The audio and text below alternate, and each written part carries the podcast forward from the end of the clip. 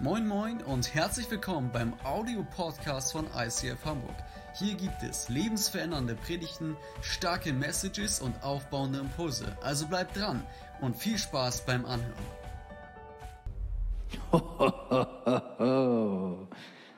Geht's euch gut? Yeah. Er hat das Keks schon gegessen? Macht Sinn.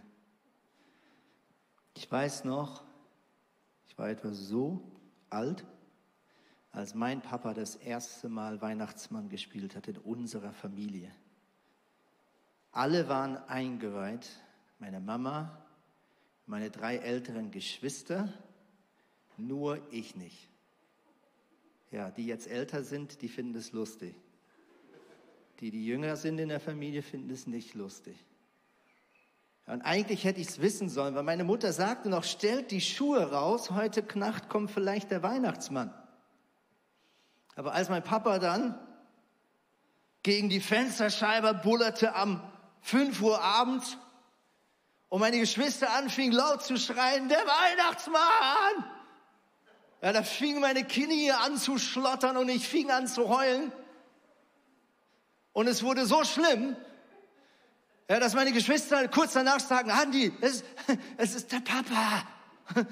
Und ich habe weiter geheult und geheult und irgendwann hat mein Papa die Mütze ausgezogen und versucht mich zu beruhigen. Ich habe immer noch weiter geheult und eigentlich hätte ich ja erkennen müssen, dass mein Papa den roten Morgenmantel meiner Mutter anhat, den sie jeden Abend anhat und jeden Morgen anhat, wenn sie mich weckt. Aber irgendwie habe ich ihn nicht erkannt, obwohl er sich mir versucht hat zu erkennen, zu geben. Mich würde am Anfang einfach mal interessieren, lass uns mal so richtig Deep Talk gehen, ja, so richtig krass authentisch.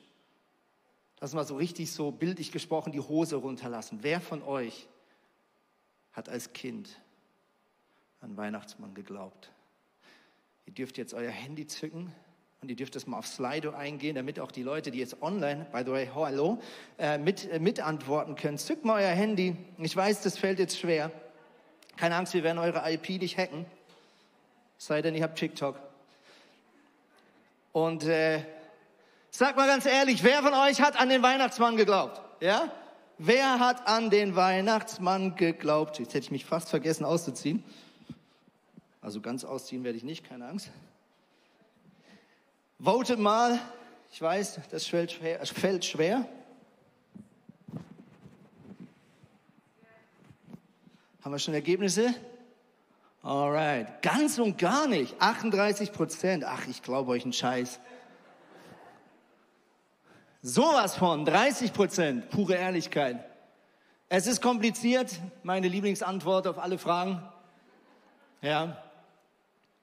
Papa, kriege ich ein Geschenk Weihnachten? Ah, es ist kompliziert. Sehr geil. Ja, ganz ehrlich, ich frage mich, ist es, ist es manchmal mit Gott vielleicht ein bisschen ähnlich wie mit einem Weihnachtsmann? Ja, ähm, irgendwie glauben ja ganz viele Menschen daran, dass es Gott gibt und doch, wenn er vielleicht in Erscheinung tritt, dann erkennen wir ihn nicht. Und meine Frage ist, was ist deine Erwartungshaltung an Gott? Bist du jemanden, der wie so ein Kind, was an den Weihnachtsmann glaubt, Gott so einen Stiefel hinhält? In der Erwartung, dass Gott den Stiefel füllt?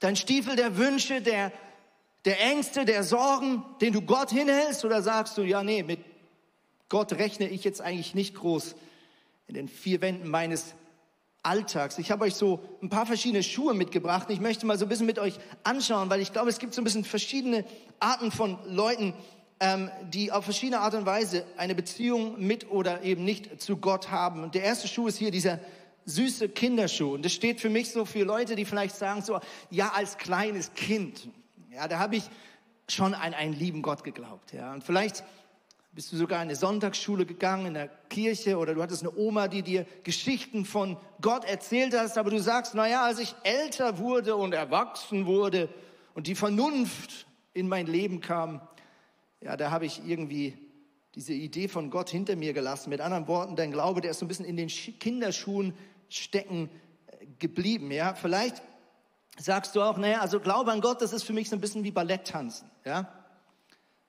ich bin übrigens dreifacher Meister im Nee, stimmt nicht. Ähm, und du sagst, Ballett, das ist so, das ist für Exoten. Ja, das ist, können nicht viele. Ja, es gibt Menschen, die haben dieses, dieses leichte, gutmütige, vielleicht sogar ein bisschen naive Herz, die, die können ja von mir aus so durchs Leben tanzen. Jetzt siehst du es. Ähm, aber, aber für mich bodenständigen Norddeutschen, ne, ist das nichts mit an Gott glauben. Ja, vielleicht tickst du auch so wie dieser Schuh hier und du sagst, naja, Glaube für mich, das ist für mich sowas, das ist so ein Sonntagsding. Ja? Einmal in der Woche, da ziehe ich ein paar Schuhe an, mit denen ich sonst nicht rumlaufen würde. Ich poliere sie ganz brav. Und dann gehe ich in die Kirche und setze mein souveränes Lächeln auf. Na, guten Tag, Herr Meier, guten Tag, Herr Müller. Ja, hm, auch wieder gut, ja, ja, muss ja, ne?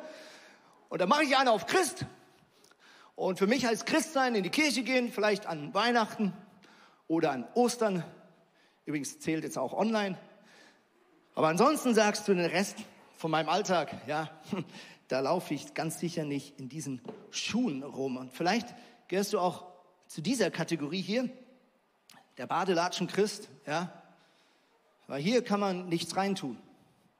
Ja, du gehst durchs Leben und du erwartest gar nicht, dass Gott etwas in dein Leben tun könnte, dass Gott etwas haben könnte, was er dir geben möchte. Und du läufst so easy peasy durch deinen Alltag ohne eine Erwartung an einen lebendigen Gott. Oder du gehörst vielleicht zu dieser Kategorie und sagst, ist jetzt lustig, der Glaube an Gott, das ist für mich irgendwie peinlich. Und jetzt muss ich eine Info machen an eure Generation. Dieser Birkenstock-Schuh war bis vor zehn Jahren das absolut uncoolste, was man tragen konnte. Ich weiß, das ist für euch jetzt komisch nachvollziehbar. Aber Birkenstock in meiner Kindheit, das war Fremdschämen pur. Boah, hoffentlich werden wir nicht verklagt, ey, gleich. Schneidet das aus YouTube, ey. Meine Mama hat mir Birkenstock-Schuhe geschenkt als Teenager mit der Aussage, Kind, das ist gesund für deinen Rücken. Ich sage, ich scheiß auf meinen Rücken, Mama, so laufe ich nicht rum aber das ist ergonomisch gesund, später wirst du es mir danken. Nein, dann habe ich nämlich keine Freunde. Tu die weg. Ja? Diese Schuhe, weißt du, wie man die früher nannte? Jesus-Latschen. Weil die einzigen Menschen, die absolut keinen Modegeschmack hatten, waren Christen. Und die liefen damit rum. Ja?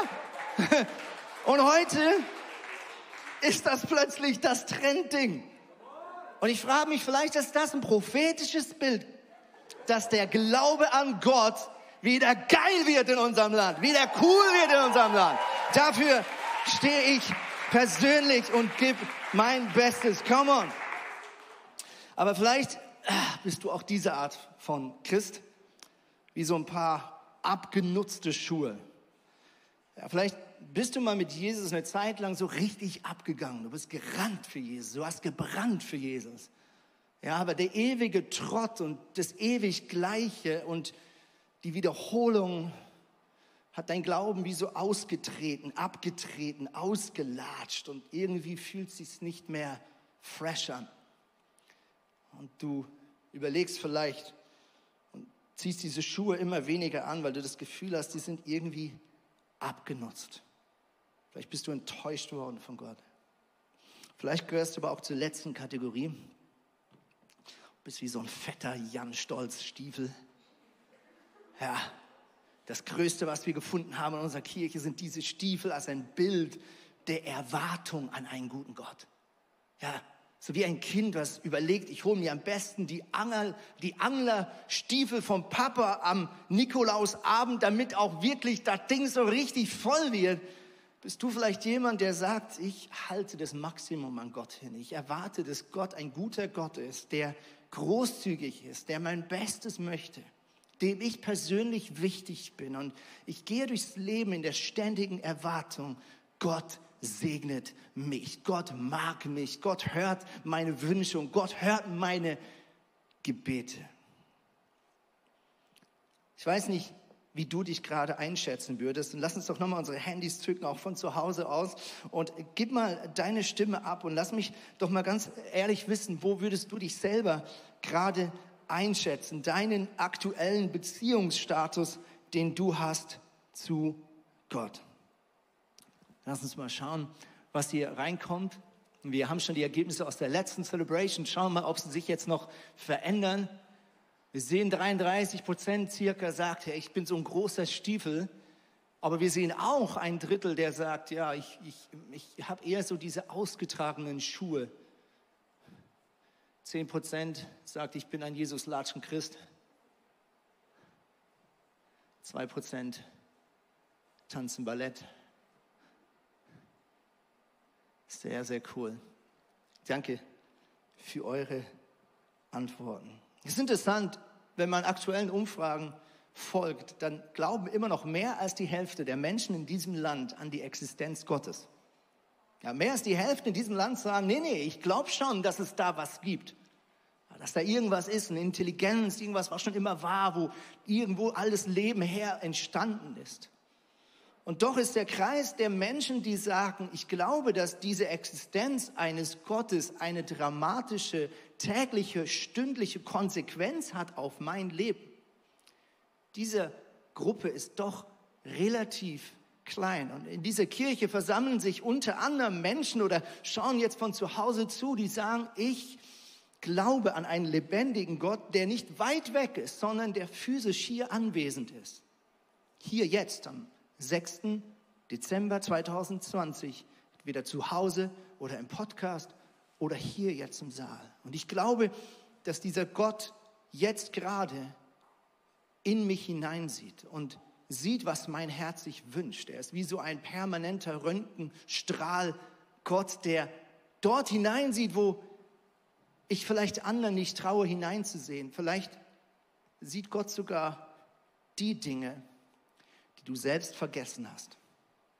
Träume und Wünsche, die du so tief vergraben hast, dass dein Bewusstsein sie verdrängt. Und ich möchte dir heute zusprechen, es gibt diesen Gott, aber der ist nicht weit weg, sondern der ist hier und lebt im Hier und Jetzt und kennt dich und ist dir näher, als dass du es vielleicht gerade glaubst. Die Frage ist doch, warum erleben wir scheinbar Gott nicht so oft. Weinbar, scheinbar gehen wir durchs Leben, jetzt habe ich gerade Weinbar gesagt, ist auch lustig, Weinbar gibt es auch, aber ich wollte scheinbar sagen. Scheinbar gehen wir durchs Leben und wir haben den Eindruck, dass manch ein Tag vergeht, ohne dass wir sagen können, ja, heute bin ich Gott begegnet, so richtig krass. Ich frage mich, an was das liegt. Ich habe ein paar Gründe mir überlegt und ich weiß nicht, ob du vielleicht mit dem einen oder anderen was anfangen kannst. Erstens, ich glaube, wir erleben Gott scheinbar nicht, weil wir nicht damit rechnen. Ich weiß nicht, ob ihr diese Filme kennt, äh, so auf YouTube oder Instagram, wo Menschen Promis begegnen, irgendwo in der Stadt. Aber weil sie nicht damit rechnen, checken sie es nicht. Ja, da läuft irgendein Promi an ihnen vorbei und sagt vielleicht sogar Hallo und sie sagen Hallo und laufen weiter. Und sie wissen, wie die Person aussieht, eigentlich. Ja, so wie ich eigentlich wusste, wie mein Papa aussieht. Ich hätte ihn doch eigentlich erkennen müssen. Aber weil ich nicht damit gerechnet habe, dass er sich hinter einem Weihnachtsmannkostüm versteckt, habe ich ihn nicht erkannt. Kann es sein, dass wir oft das Wirken Gottes nicht wahrnehmen, weil wir nicht danach Ausschau halten, weil wir es nicht für möglich halten? Zweitens kann es sein, dass wir das Handeln Gottes oft nicht wahrnehmen, weil wir nicht wissen, nach was wir Ausschau halten sollen. Weil wir vielleicht nicht wissen, wie sieht es denn aus, wenn Gott handelt. Ja, ich weiß nicht, wer von euch hat schon mal eine Sternschnuppe gesehen? Jetzt dürft ihr euch mal melden, so richtig analog melden. Und wer würde gerne mal eine Sternschnuppe sehen? Und sagt, ich sehe die immer nicht. Ja? Kleiner Tipp, mal raus aus Hamburg. Zu viel Lichtsmog hier in der Stadt, ja? So viel Dunst.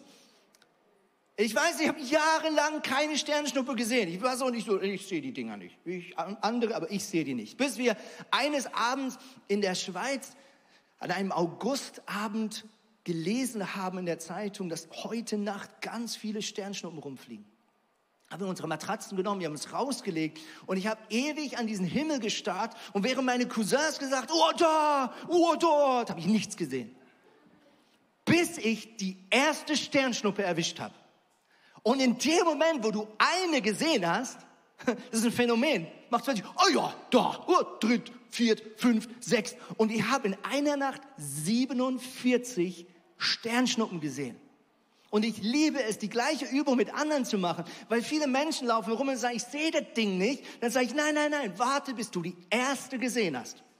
Und wenn du einmal gesehen hast, wie es aussieht, siehst du auch die zweite und die dritte. Und mit Glauben an Gott und Vertrauen an Gott ist es oft gleich. Es ist ein sich darauf einlassen, ein darauf warten, damit rechnen, Ausschau halten. Und wenn du anfängst, das Wirken und das Reden und das Handeln und das Führen Gottes in deinem Leben langsam wahrzunehmen, dann trainiert sich diese Wahrnehmung. Und die Tage werden öfter, wo du sagst, heute hat Gott sich eingeschlichen in meinen Alltag. Und der vierte Grund, warum wir manchmal das Handeln Gottes nicht wahrnehmen, ist, weil wir eine zu starre Vorstellung davon haben, wie es auszusehen hat, wenn Gott handelt. Auch das kann ein Problem sein. Ja, ich habe viele Jahre nicht verstanden und nicht gemerkt, dass Gott schon ganz lange durch prophetische Träume zu mir spricht. Oder ich habe auch das Reden von Gott lange nicht als das Reden von Gott wahrgenommen, weil ich eine vordefinierte Vorstellung hatte, wie es sich dann anfühlen wird, wenn Gott spricht. Ja, bis ich gemerkt habe, das Handeln Gottes ist viel natürlicher, viel intuitiver, es ist viel normaler, als dass ich es vielleicht erwartet habe. Im Psalm 4, Vers 4, da verspricht der Psalmist Folgendes. Der Herr wird mir antworten, wenn ich zu ihm rufe. Was für ein Versprechen. Der Herr wird mir antworten, wenn ich nach ihm rufe. Das ist interessant. Heute reden wir über einen Gott, der scheinbar nicht zu sehen ist, der scheinbar weit weg ist. Die Welt war mal ganz anders. Wir haben da letzte Woche schon ein bisschen reingeschaut, als die Erde und das Leben begann. Da können wir nachlesen in den ersten Seiten der Bibel. Gott schuf ursprünglich den Mensch in der Gemeinschaft mit Gott. Adam und Eva, die ersten zwei Menschen, die haben nicht einen Gott gehabt, der weit weg war, sondern sie konnten mit Gott reden. Sie konnten Gott anfassen. Sie konnten ihn hören, sie konnten ihn sehen. Und Gott hatte Gemeinschaft mit ihnen. Sie lebten in dieser Geborgenheit des Gartens, bis der Mensch diesen Schutz gebrochen hat, indem Adam und Eva die eine Sache taten, die Gott sagte, bitte tut das nicht, als ein Zeichen, dass ihr mir vertraut und dass ihr diese Gemeinschaft mit mir wollt. Und es ist wie wenn ein Staubsauger sich selbst den Stecker auszieht. Ja, oder wie wenn ein Handy sich selbst vom Ladekabel zieht. In dem Moment begann die Uhr zu ticken. Und es ist so interessant, dass wir eine Zeile oft überlesen. Als Gott fertig war, den Menschen zu schaffen, also noch bevor das Böse in diese Welt kam, endet der Schöpfungsbericht mit folgender fast schon komische Aussage. Der Schöpfungsbericht, also noch bevor Adam und Eva gegen Gott gesündigt haben, da heißt es zum Schluss, letzter Satz, der Mann und die Frau waren nackt, sie schämten sich aber nicht. Was ist denn das für ein Detail? Das macht keinen Sinn. Es macht immer Sinn, wenn da was steht. Ich glaube, wir alle kennen das. Kleine Kinder die noch ein unzerstörtes Vertrauensverhältnis haben, die wie noch dieses Urvertrauen in sich tragen. Kleine Kinder haben kein Problem mit Nacktheit. Aber umso älter ein Kind wird, umso mehr es lernt, dass es auch Böses in dieser Welt gibt, dass man nicht jedem vertrauen kann, nicht mal immer sich selbst, umso mehr fangen wir an, uns zu verstecken. Und genau das passiert. Adam und Eva handeln gegen diesen Vertrauensbeweis. Die essen von dieser einen Frucht. Und in dem Moment heißt es, plötzlich gingen beiden die Augen auf und ihnen wurde bewusst, dass sie nackt waren. Hastig flochten sie Feigenblätter zusammen und machten sich daraus einen Lendenschurz. Am Abend, als ein frischer Wind aufkam, hörten sie, wie Gott der Herr im Garten umherging. Ängstlich versteckten sie sich hinter den Bäumen. Jetzt kommt's. Aber Gott, der Herr, rief Adam. Adam bedeutet Mensch. Wo bist du? Mensch, wo bist du? Mensch, wo bist du? Der erste Ruf war nicht der Mensch nach Gott, der erste Ruf war Gott, der den Menschen rief und sagte, wo bist du? Wir haben einen Gott, der seit diesem Tag des Zerbruchs zwischen der Menschheit und ihm nicht aufhört zu fragen, Mensch, wo bist du? Und er ruft nicht nur Adam und er ruft nicht nur Eva, sondern er ruft jeden einzelnen Menschen, der je den Fuß auf diesen Planet gesetzt hat. Er ruft dich und er ruft mich. Und die ganze Bibel, die ganze Geschichte, die wir nachlesen können, ist nichts anderes als eine dramatische Rettungsaktion zwischen einem Gott und einer Menschheit, die diesem Gott den Rücken kehrt, ihn enttäuscht, ihm wehtut. Und trotzdem hört dieser Gott nicht auf zu rufen, wo bist du? Ich vermisse dich. Und ich will dich zurück in meinem Garten, ich will dich zurück in der Gemeinschaft. Und deswegen hat Jesus oder Gott seinen einzigen Sohn Jesus auf diese Erde gebracht, um stellvertretend für dich und mich zu sterben. Das, was eigentlich die Konsequenz ist von Sünde, damit wir eine zweite, neue Chance bekommen, ein Leben zu führen, was Gott wieder im Zentrum hat und in der Gemeinschaft mit ihm für immer bleiben wird. Mensch, wo bist du? In Jeremia 29 heißt es, wenn ihr zu mir ruft, dann will ich euch antworten. Wenn ihr mir den Stiefel rausstellt, dann werde ich ihn füllen. Wenn ihr zu mir betet, dann will ich euch erhören. Wenn ihr mich sucht, dann werdet ihr mich finden. Und jetzt kommt vielleicht eine wichtige Randbemerkung. Wenn ihr mich ernsthaft und mit ganzem oder ehrlichem Herzen nach mir verlangt, dann werde ich mich von euch finden lassen. Mit anderen Worten, Gott sagt, ich dränge mich dir nicht auf. Ich komme nicht mit Posaunen und Trompeten, sondern ich komme wie ein Gentleman. Und ich biete mich dir an. Ich biete mir deine Freundschaft an. Aber nicht zwingend, weil das entspricht nicht der göttlichen Liebe, sondern dezent und sanft und er sagt, wenn du mich wirklich finden willst, wenn du mich wirklich erobern willst, du meinst es ernst, und du gibst nicht zu schnell auf, du zeigst, dass es dir was bedeutet, verspreche ich dir, ich werde mich von dir finden lassen.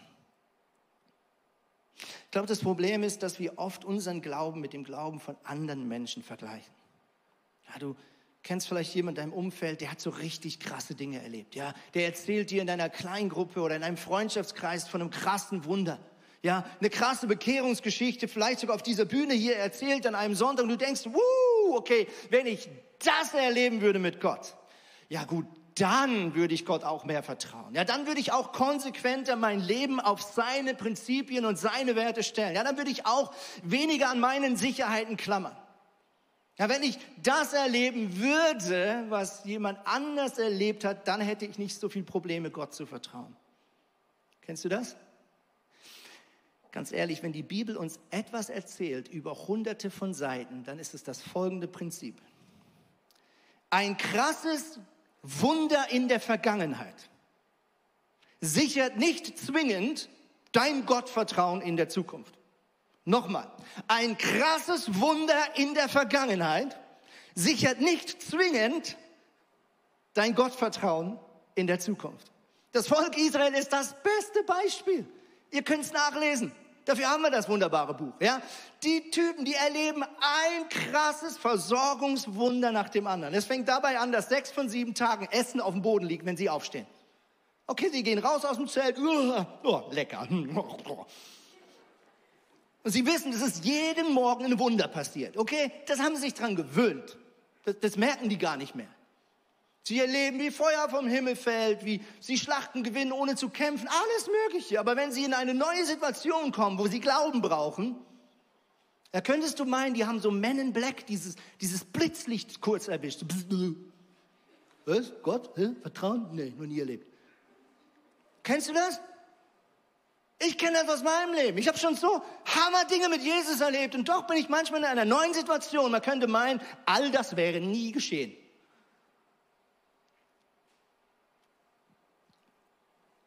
Die Jünger Jesus sind das beste Beispiel. Jünger Jesus, ich meine, hallo, die waren drei Jahre mit Jesus unterwegs und haben wahrscheinlich täglich diverse Wunder miterlebt. Jesus hat Kranke geheilt, Blinde sehend gemacht und so weiter und so fort. Und an einem Nachmittag, es ist schon bald Abend, erleben sie so ein geiles Wunder, ja, Jesus predigt, die Leute kriegen Hunger, viele von euch kennen die Geschichte, 5000 Männer, man hat damals immer die Männer gezählt und dann hochskaliert und konnte dann etwa einschätzen, es sind so 15, 20.000 Leute, die Jesus zugehört haben. Jesus predigt, predigt, predigt, die Jünger stoppen irgendwann und sagen, Meister, also deine Predigt ist echt gut, aber boah, die Leute haben Hunger. Ja. Gut, könnte jetzt auch sein, ne? Zweite Celebration, langsam Mittagessen, na egal. Ähm, ich gehe mal davon aus, ihr habt gebruncht. Auf jeden Fall sagt Jesus, gebt ihr ihn doch zu essen. Die Jünger laufen rum, finden einen Jungen, wow, von 20.000, der hat fünf Brote, zwei Fische dabei. Ja, dann haut mal rein. Jesus betet und die Jünger fangen an zu verteilen. Und sie erleben, wie ein Wunder geschieht in ihren Händen. Ja, sie schauen nicht einfach Jesus zu, in ihren Händen, in ihrem Korb sehen sie, wie sich das Brot und der Fisch endlos vermehren, bis 20 Leute, 20.000 Leute auf dem Boden liegen und sagen, oh, ich kann nicht mehr, ich muss nach Hause. Das haben sie jetzt gerade erlebt. Okay? Crazy, ein Wunder in ihren Händen. Und dann sagt Jesus, hey, lass uns zurück zu unserem Boot gehen. Sie mussten zurück über den See Genezareth auf die andere Seite. Es ist schon dunkel. Sie gehen zum Boot und Jesus stoppt und sagt so, hey, ganz ehrlich, fahrt schon mal los, ich komme hinterher. also, äh, also, wir haben nur ein Boot, Jesus. Ja, schon gut. Ihr kennt mich ja. Also Jesus sagt sogar, ich komme hinterher. Sie hatten die Info, okay? So wie meine Mama sagte, heute Abend kommt der Weihnachtsmann. Sie hatten die Info. Sie fahren los und es passiert das, was oft passiert an diesem See aufgrund der hohen Berge und der hohen Temperaturdifferenz, als es abkühlte nach einem heißen Tag. Es kommt ein Wind auf und es steht ein, ein gefährlicher Sturm. Alright. Und die Wellen werden immer höher und immer höher. Und sie kämpfen, die Jünger versuchen das Wasser immer wieder aus dem Boot zu kriegen. Und sie kämpfen über Stunden. Das heißt, gegen drei Uhr morgens. Ich frage mich, woher die wussten, dass drei Uhr morgens war, weil die hatten ja gar keine Uhr. Aber die Bibel sagt, gegen drei Uhr morgens, nach wahrscheinlich mehreren Stunden Kampf in den Wellen ums nackte Überleben, da steht plötzlich ganz weiter hinten auf den Wellen Jesus. Und die Reaktion könnte nicht unterschiedlicher sein. Ja? Elf Jünger sagen, oh, ein Geist. Sie hatten die Info, Jesus kommt hinterher. Aber alles, was sie sehen in ihrer Angst, ist ein Geist und sie glauben, okay, jetzt kommt das Ende. Er kommt uns holen. Aber einer namens Petrus läuft an den Rand des Beckens und sagt, Hey, ist das nicht, ist das nicht, ist das nicht Jesus? Elf Jünger sagen Geist. Einer sagt Jesus. Elf sagen Geist. Einer sagt Jesus. Und während denen noch die Knie schlottern, sagt Petrus plötzlich, hey Jesus, hey sag mal, dass ich rauskommen soll. Was? Hat er ja gesagt? Hä? Ich glaube hat Ja gesagt. Und Petrus setzt den Fuß auf das Wasser und er merkt, ich, ich kann es nicht testen, ich habe keine Steine dabei, ich kann nicht einen anderen Jünger erst rausschmeißen, um zu gucken, ob es hält. Ich habe keine Wahl, als meinen Fuß und mein Gewicht auf dieses Wasser zu setzen. Und in dem Moment, wo er es tut, merkt er, ich stehe auf dem Wasser. Und er fängt an, Jesus entgegenzulaufen und die anderen Jünger denken, du, das ist heftig. Und jetzt kommt das Problem. Petrus fängt an, auf die Seite zu schauen, vielleicht sogar, uhu, Jungs, guck mal, ich laufe auf dem Wasser. Ja, und er fängt an rumzugucken und es heißt, als er die großen Wellen sah, uh, uh, da kam die Angst zurück und er wurde wie die anderen elf. Und er sagte, Jesus, hilf mir! Und seine Füße fingen an, ins Wasser einzusägen. Und dann heißt es, und Jesus ergriff die Hand von Petrus. Und jetzt kommt's. Er nimmt ihn raus im Wasser und er sagt das wahrscheinlich schönste Kompliment, was man nur bekommen kann. Er sagt, du hast nicht viel Glauben. Eine andere Übersetzung sagt, du Kleingläubiger. Warum hast du gezweifelt? Ich denke mir so, oh Jesus, das ist echt hart, ey. Was ist mit den anderen elf? Mach die doch zur Schnecke. ja, das war jetzt, nö, das war jetzt eher so mangelhaft bis ungenügend. Ich bin überzeugt, Jesus kannte seinen guten Freund Petrus mehr als gut. Und er wusste, dass sein Gottvertrauen wahrscheinlich eh schon deutlich weiter ist als das der anderen. Aber er wusste auch, dass eine Zeit kommen wird in Petrus seinem Leben, in gar nicht so weiter Zukunft, wo Petrus Jesus nicht mehr mit seinen Augen sehen kann. Wo Petrus in Stürmen reinkommen wird, wo Jesus nicht da vorne steht und er nur einmal rufen muss und dann sichtbar der Jesus kommt und ihn einfach wieder rauszieht. Jesus wusste, dass Petrus bald schon auf einem Platz stehen wird. Und tausende von Leuten schauen ihn an. Das Pfingstwunder ist gerade geschehen. Und dieser Gedanke kommt in Petrus, was ist, wenn ich jetzt anfangen würde zu predigen, so wie Jesus das immer gemacht hat? Jesus wusste, dann wird er nicht mehr da sein, er wird nicht mehr sichtbar dort sein. Dann ist es an dir, Petrus, den Mund aufzumachen und selber auf dieses Wasser in diesen Sturm zu laufen und andere Menschen einzuladen, deinem Weg zu folgen. Und ich glaube, Jesus sagt das nicht niedermachend, sondern er sagt es wie so ein, wie so ein Fitnesstrainer, der sagt, bei allem Respekt, ich traue dir noch viel mehr zu als das, was du bisher mit mir erlebt hast. Ich werde noch viel krassere Dinge in deinem Leben tun. Weißt du, dass Gott dir viel mehr zutraut, als dass du selber es wahrhaben möchtest? Wenn du sagst, glaube ich nicht, hier ist der Beweis. Ich bin der Beweis alles, was wir die letzten Jahre hier erlebt haben, wenn jemand nicht wirklich mir das zugetraut hat, dann bin ich das. Wenn jemand jahrelang gesagt hat, ich kann, nee, also Kirche gründen, nee, das ist, also ihr könnt Leute fragen aus meinem Umfeld. Ich habe jahrelang gesagt, eine Kirche starten, das, nee, nee, das, nee, das, das, das ist nicht meins, das werde ich nicht schaffen, da bin ich nicht verdrahtet. Das können andere. Ich bin nicht der Pionier, habe ich immer gesagt. Und Gott sagt, du hast keine Ahnung. Du definierst nicht, was du kannst. Gott definiert, was du könntest. Jesus hat seinen Jüngern gesagt, ihr werdet viel krassere Wunder tun. Und ich glaube, er wollte damit sagen, ihr könntet viel krassere Wunder tun, als ich es getan habe, wenn ihr es nur glauben würdet. Und ich glaube, was wir in dieser Geschichte sehen bei Petrus, das Gegenteil von Glauben.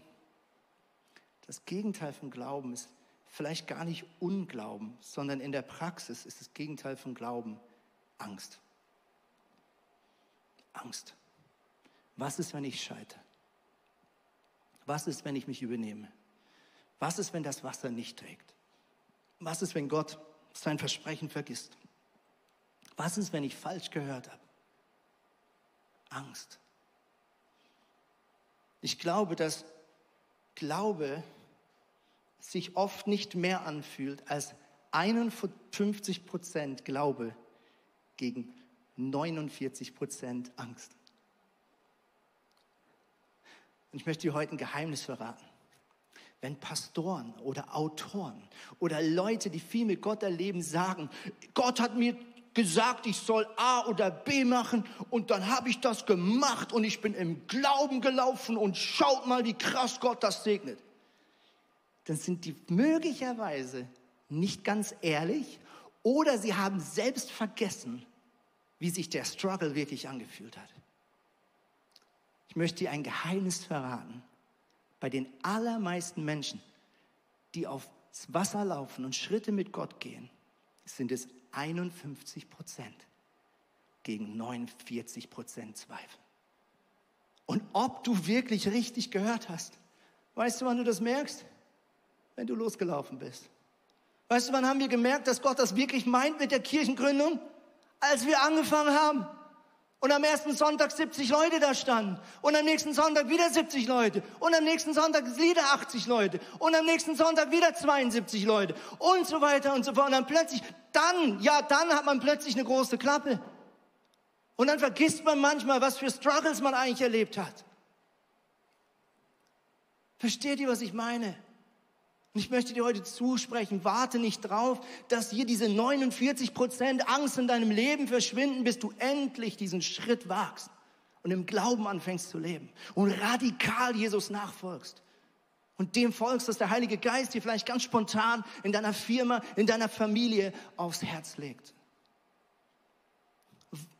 Ignoriere die 49 Prozent. Ich möchte dir zusprechen, 51 Prozent Glauben reichen. 51 Prozent Glauben reichen.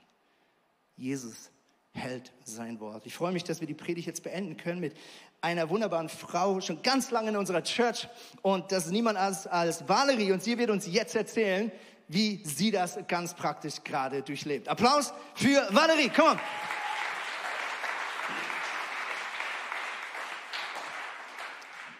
Ja, ich darf euch heute von einem wunderbaren Schiff erzählen, das ihr gleich hinter mir sehen werdet. Ähm, das ist die Logos Hope. Manche von euch kennen die vielleicht. Es ist ein Missionsschiff, das in der ganzen Welt unterwegs ist, in hauptsächlich ärmeren Ländern.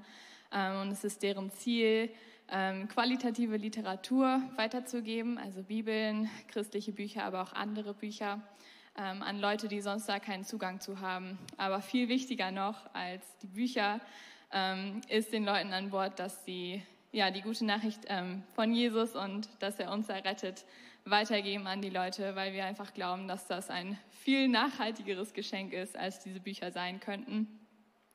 Und es ist witzig, was Andi gerade erzählt hat, dass er selber ähm, ja kein Vertrauen in sich hatte oder in die Berufung, die Gott ihm gegeben hat. Das war bei mir eigentlich ähnlich.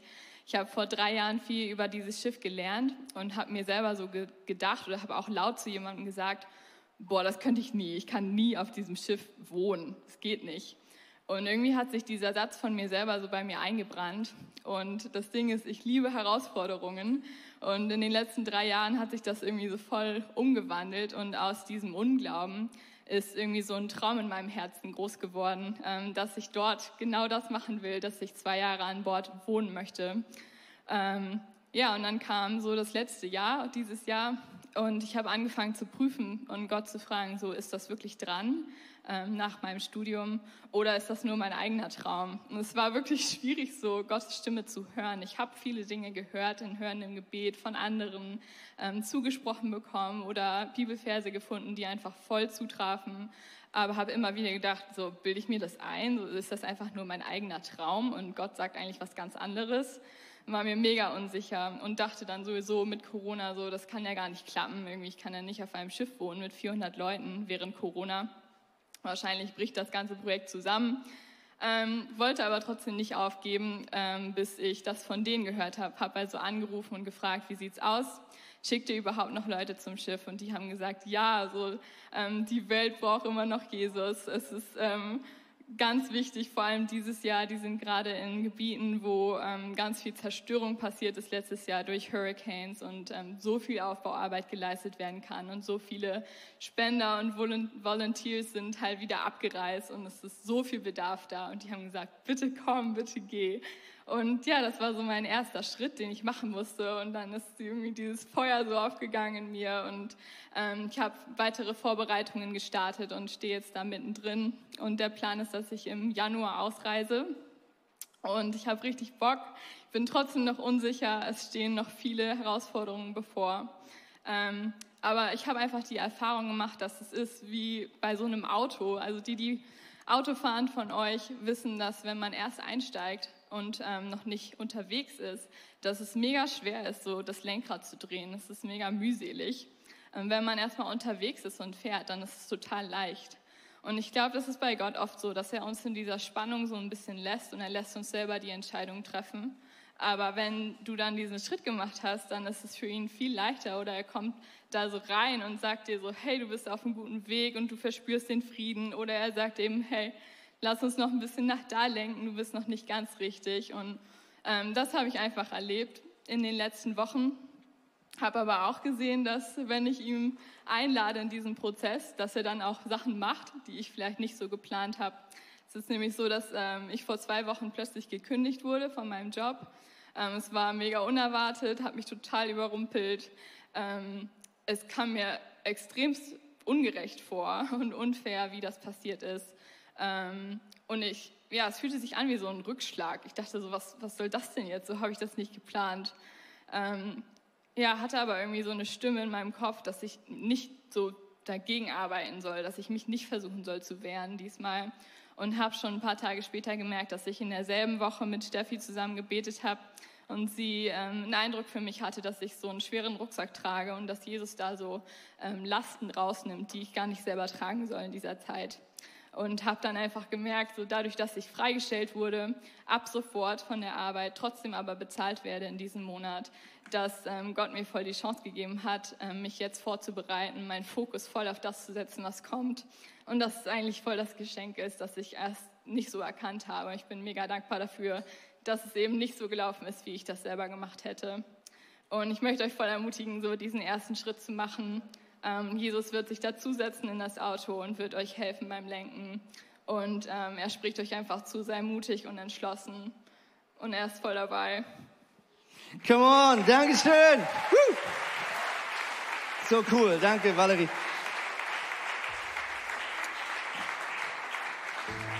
Und ich liebe dieses Detail, was Valerie zum Schluss gesagt hat. Ja, wenn du Gott wirklich vertraust, dann können sogar Dinge geschehen, die sich nicht gut anfühlen. Aber ich glaube, weil du, Valerie, ein tiefes Vertrauen in Jesus gefunden hast, fragst du selbst in den Rückschlägen, okay Jesus, was ist das Gute, was in dem Rückschlag du mir schenken möchtest? Das ist das Schöne am Vertrauen an Gott.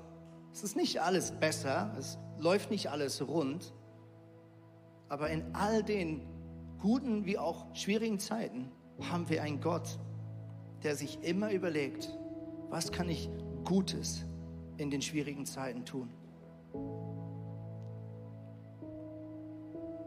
Ich weiß nicht, was die Predigt bei dir auslöst. Ich weiß noch, wie ich das erste Mal Weihnachtsmann gespielt habe bei meinen Kindern. Ich habe mir den gleichen ähnlichen Kittel geholt wie vorhin, mit dem Bart angezogen, meine Stimme verstellt. Ich habe gegen die Fensterscheibe des Wohnzimmers geschlagen. Ich kam rein, meine zwei kleinen Kinder, Shira und Milo, standen da mit solchen aufgesperrten Mündern. Und ich sah die Angst und die Tatsache, dass sie mich nicht erkennen. Und plötzlich hatte ich diesen krassen Moment. Mitten in meinem Schauspiel verschlag es mir die Stimme. Vielleicht einen kurzen Moment merkte, ich glaube, so fühlt sich Gott, wenn er den Menschen ansieht, aber der Mensch ihn ansieht und ihn nicht erkennt. Diesen Blick werde ich nie vergessen, wie es sich anfühlt, der geliebte Vater eines Kindes zu sein, aber in den Augen dieses Kindes zu sehen, dass dieses Kind den geliebten Vater nicht sieht.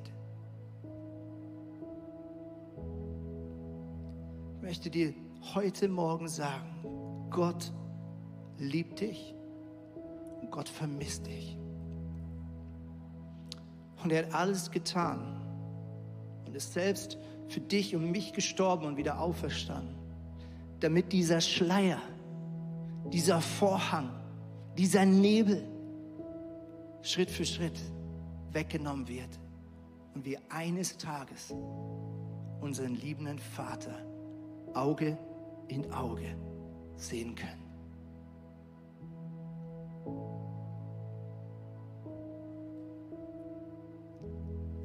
Wir werden jetzt einen Song hören. Und während dem Song kannst du erstens für dich beten lassen. Draußen, hier im Foyer, bei der rechten Tür, aber auch online kommen jetzt die Einlog-Daten eingeblendet. Kannst du jetzt online kommen, per Videokonferenz mit jemandem beten. Vielleicht bist du heute das erste Mal an dem Punkt, wo du sagst, ich möchte so einen ersten ehrlichen Schritt auf diesen Gott zugehen, nicht wissen, was passiert dann möchte ich dich ermutigen, kommuniziere das ganz ehrlich in deinen Gedanken. Gott hört dich. Und sag ihm ganz ehrlich, was deine Vorbehalte sind, was die Angst macht, was du noch nicht verstehst und was du dir wünschst, dass er tut. Und zweitens können wir jetzt nochmal unser Handy zünden und per Slido während dem Song Gott eine Antwort geben. Was wir machen, ist wie so eine gemeinsame Gebetsgemeinschaft über Slido und du kannst Gott jetzt ganz konkret eine Antwort geben, was du ihm abgeben möchtest, wo du einen Glaubensschritt gehen möchtest in deinem ganz eigenen Leben. Let's go.